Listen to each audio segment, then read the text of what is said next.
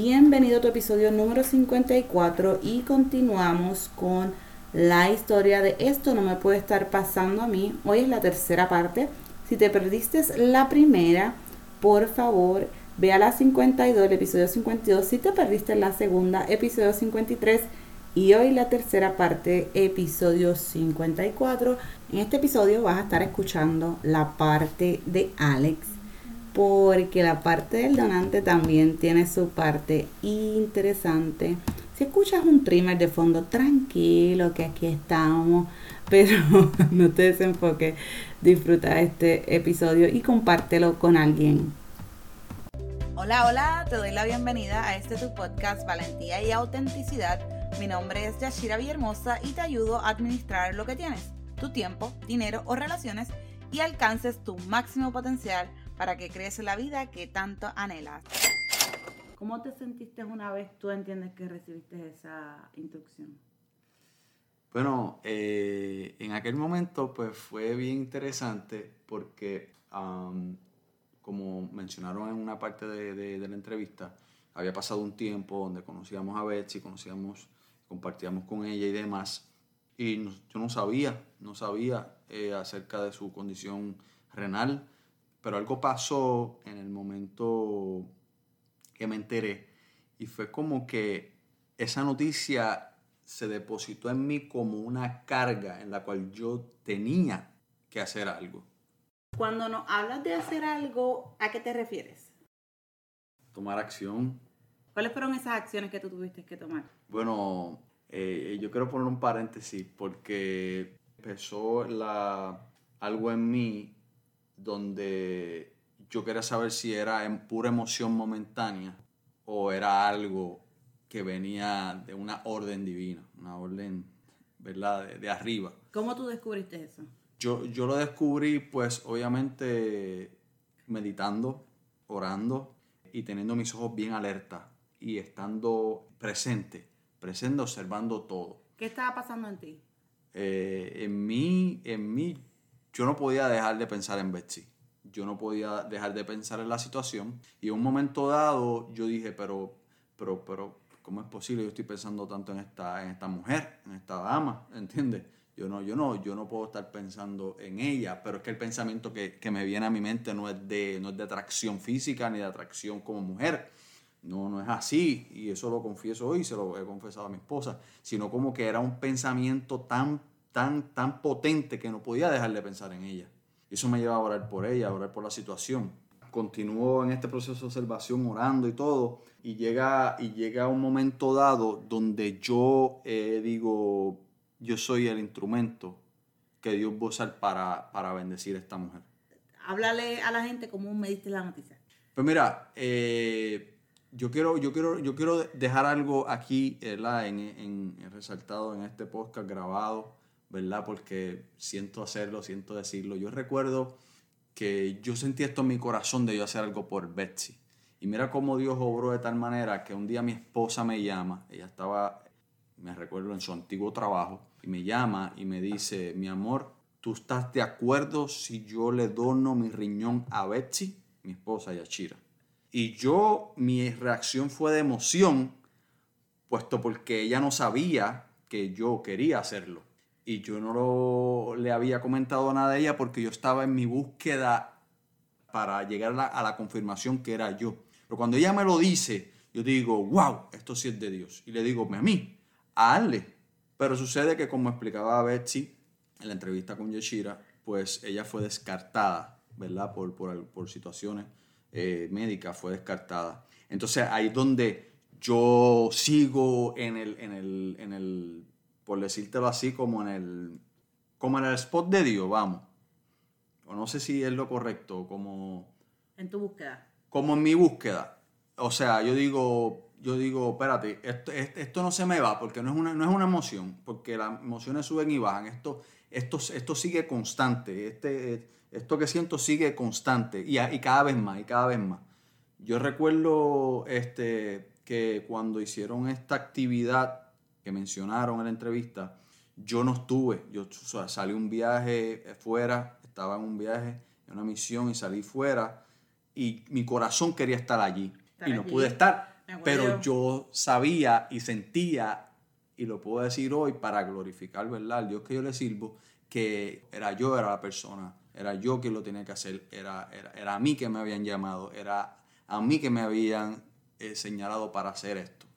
Pero Betsy, en medio de esto, Betsy, tú no sabías que Alex estaba en el proceso, ¿cierto? No, yo no sabía. Porque había alguien, antes, había, como habían listado, había gente. Y yo me acuerdo que una vez tú me dijiste, cuando fuimos y lo hablamos, que le vamos a contar ahora a, a los oyentes, que a ti te preguntaron si tú tenías más gente, ¿cierto? Sí, sí, me preguntaron.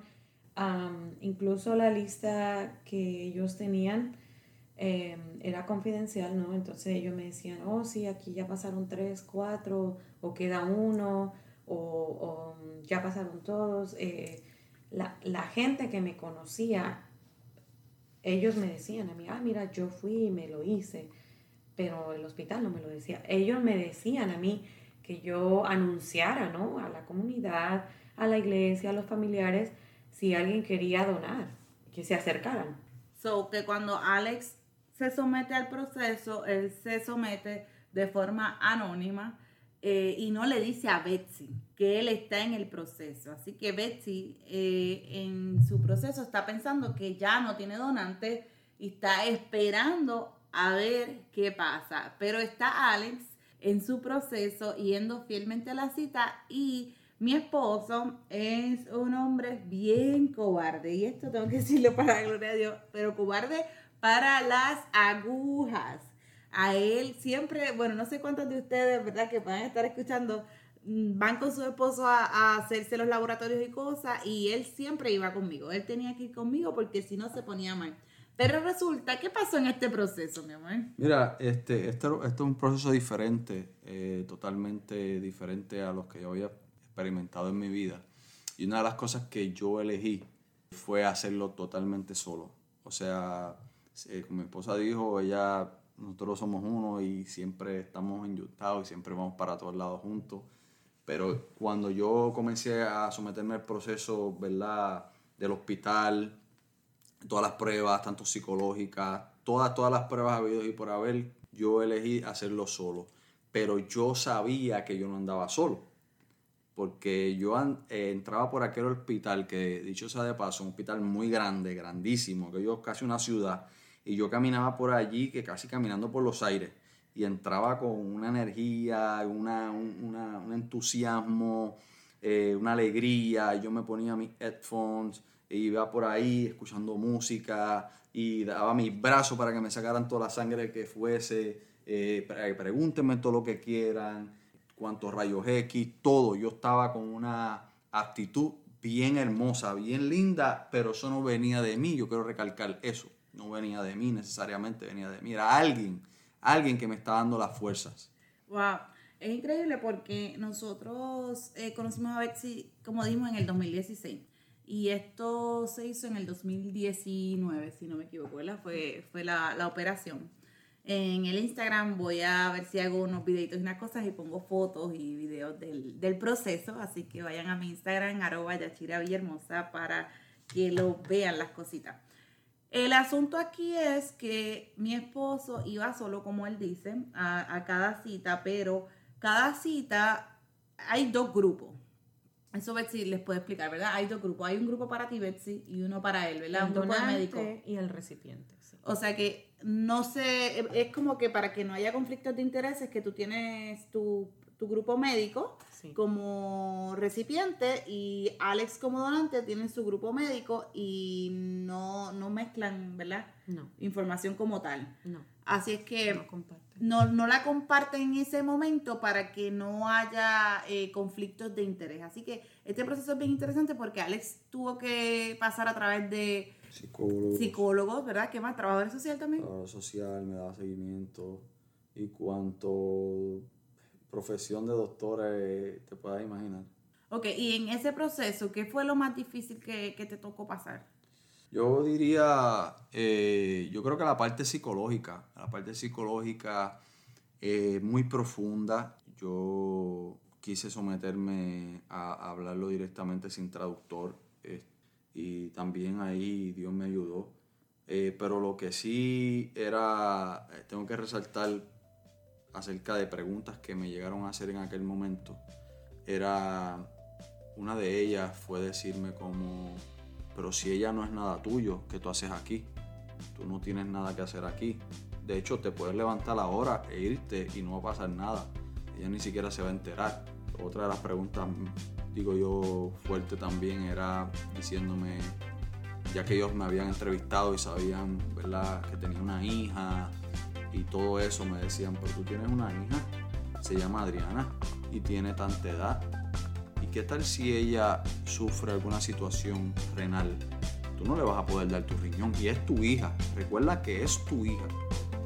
Y yo, es correcto, es mi hija.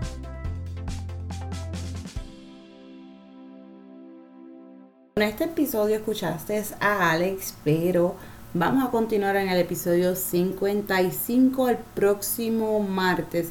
Búscanos en Instagram en arroba para que vayas viendo fotitos del proceso y no olvides compartir este episodio y los anteriores. Bye, bendiciones.